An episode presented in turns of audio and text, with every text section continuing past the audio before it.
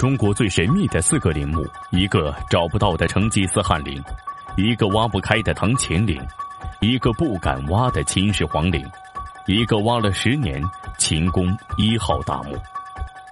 我们对秦朝的了解大多局限于史料记载，或者就是秦始皇兵马俑。但是这个庞大帝国究竟从何而来？他们的先祖究竟是谁？秦始皇陵埋藏的又是秦朝的什么秘密？今天要说的这一座秦朝大墓，可能会颠覆你对秦朝的认知。观看前，请做好心理准备。半个世纪前，在陕西宝鸡市凤翔县一个叫南指挥村的地方，有一块奇奇怪怪的荒地。一年四季，不管降雨量多少，那里的庄稼都长不好。当地的人们对此事也习以为常，没人去在乎这件事。时间到了一九七六年，村民靳思志。来到了这块荒地，他想挖土修补自家的院墙，靳思志却挖到了一些奇硬无比的石头。对这块奇怪土地司空见惯的靳思志，突然想起县里这几天来的一个考古队，整天在附近钻探分辨土质，不知道这片荒地是不是考古队员的目标。陕西省考古研究所派出的考古队来到了宝鸡市凤翔县，他们踏遍了山脉附近的角落。为的就是寻找秦帝国先祖的踪迹。凤翔县古城雍城，公元前六七七年迁都迁到此处。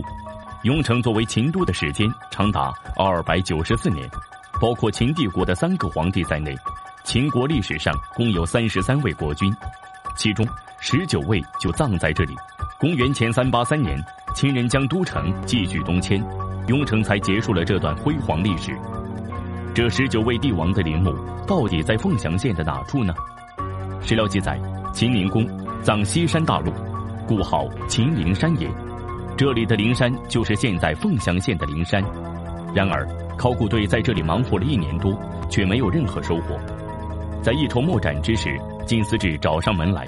随后，考古队员来到了现场，在现场发现了五花夯土，很明显，在多年前这里有人为动过的痕迹。五花夯土的发现让考古队员很是兴奋，但是接下来的他们又陷入了困惑之中。虽然可以确定这是一个古代遗存，但是四十米高的夯土断面让人难以理解。范围如此大的夯土墓葬从未见过，这里会不会是一座地下城市，而不是一座墓葬？韩伟队长带领大家开始实地勘察，初步勘察竟发现。这块神秘的土地竟然有一个足球场的大小。让人惊叹的不只是面积，还有接下来的发现。因此，发现也推翻了地下城市的猜测，那就是钻探的深度二十四点五米。由此深度，韩伟确认这是一座大型的墓葬。古代城市不可能埋着这么深的地下。那么，究竟是谁的墓葬能有如此规模？钻探发现了青高泥、木炭、果木、朱砂等。再加上特殊的地理位置，韩伟推断这可能是一处秦宫大墓。这个墓南北有四十二点五米，东西有三百米。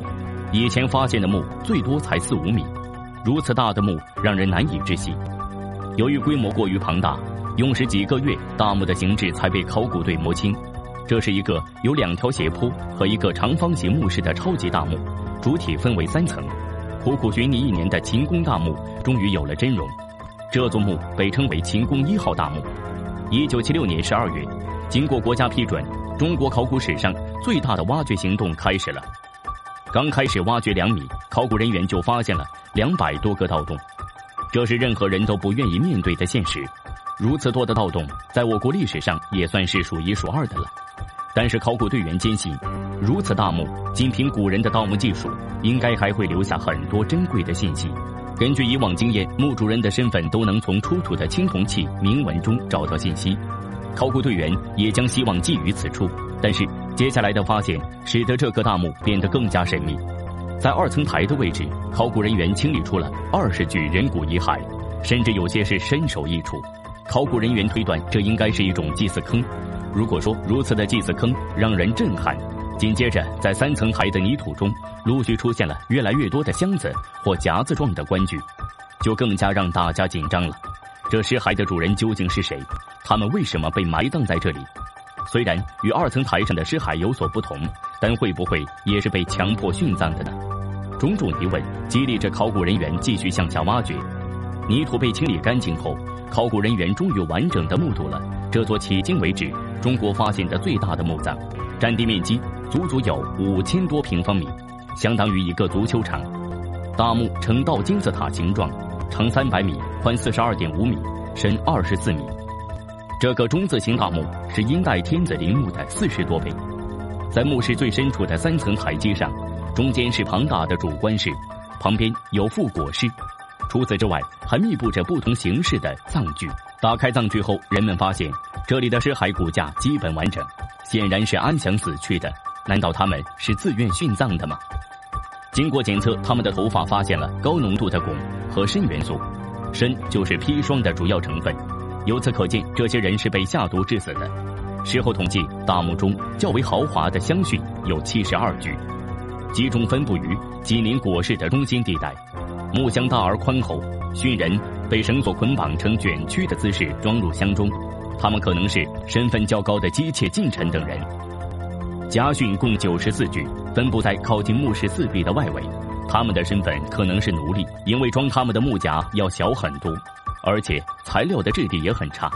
还有此前发现的祭祀坑中的二十具人骨，他们又是些什么人呢？因尸骸带来的一系列疑问，都指向了古代一种恐怖的丧葬制度——人殉。至殷商开始至秦以后都有存在，其中最为惨烈的就是人生。而人生最主要出现的时代，则是先秦。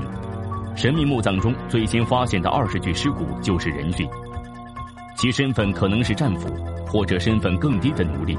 大墓封埋时被现场砍杀，用于祭祀。据史料记载，殉人最多秦国国君是秦穆公。这个大墓的主人会不会就是他呢？为大墓中殉人的总数有一百八十六具。比史料记载的秦穆公殉葬者一百七十七人的数字还要多，考古队员无意间竟然刷新了记录。就冲这一点，也一定要解开墓主人的身份之谜。由于大墓挖掘涉及的土方量庞大，又不能使用大型机械，队员们用了十年的时间，创下了考古界之最。尽管如此，墓地的主椁室仍然未被打开。考古队员们最想知道的大墓身份主人即将揭晓。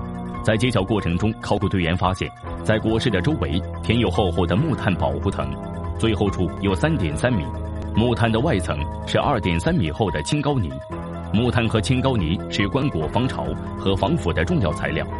椁室被保护得如此周到，更引起考古人员的好奇。将木炭和青膏泥清理后，露出一个椁室。椁室长十四点四米，宽五点六米，高五点六米，面积约九十平方米。紧靠主棺室西南，还有一个副椁室，长七米，宽四米，高二点六米。椁室由四方木构成，木头两端还有榫头伸出，凑成长方形的，如同柜子一般的形制。面对如此椁室，考古人员感到十分茫然。这种椁室还是第一次看见。考古人员查阅史料，发现了有关记载，这种东西名为黄肠题凑，这是一种周朝天子的丧葬规范。虽然知道了这是什么东西，但是随之而来的更多的是疑问。按照周礼，作为诸侯国的秦，即便是国君，也无权享有这样的丧葬规范。难道墓葬的主人并不是秦国的国君吗？如果不是国君，那又是什么人？一切疑问只有在开棺之后才有答案。但是当棺材揭开后，出现了任何人都不愿意看见的一幕：二十多处盗洞，棺材被破坏的不成样子。有关墓主人身份信息的文物器具极少，只发现了一些遗骸。好在经过不懈的发掘，还是发现了一些金、铁、陶、玉、漆器、纺织品、石器等三千五百余件文物出土。金宫一号大墓共出土金器一百余件，此外还有大量的玉器，还出土了很多铁制农具，包括铁叉、铁铲等等。过去普遍认为，铁制工具只有在汉代才大规模使用。而这个先秦墓葬中出土的铸铁铲等铁制工具，将中国的已知使用铁器的时代提前了数百年。其中还有一些精美的陶器，展现了秦制陶业辉煌的艺术成就。在主棺棺顶，考古人员还发现了一些奇怪的玉石残片，拼凑出一双长约一尺的玉石鞋底，其东西向放置，底下是一片猩红的朱砂。这双石鞋又有什么来历呢？据专家分析。它竟然是一种符节玉器。所谓符节，就是古代派遣使者或者调兵时用作凭证的东西，象征着征伐一国、保卫疆域的权利。由此可以认定，大墓的主人必定是秦国国君无疑。至此，一号大墓被正式命名为秦公一号大墓。但是墓主人究竟是哪一位国君，无法辨认。然而，事态的转机突然出现了，在劫后余生的文物中，考古队员找到了三十四件石磬，另外还有一百多块石磬残片，其中十七块上刻有文字。那么，这些文字能否解开墓主人之谜呢？当把残片拼接出来后，石磬上的文字也清晰了，上面的铭文记录了一个重要事件：秦景公即位，行冠礼，亲政。举行了盛大的宴会，现场各种乐器演奏，气氛欢快而又热烈。参加宴会的周天子分外高兴，他认为由他认可的秦景公继承秦共公和秦桓公的事业。正因为石磬上的铭文记录了秦景公继承君位的合法性，才会被秦景公如此的重视，以致死后要将这套珍贵的石磬一同殉葬。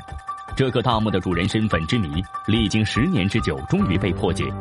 确定身份后，又有了新的疑问产生了。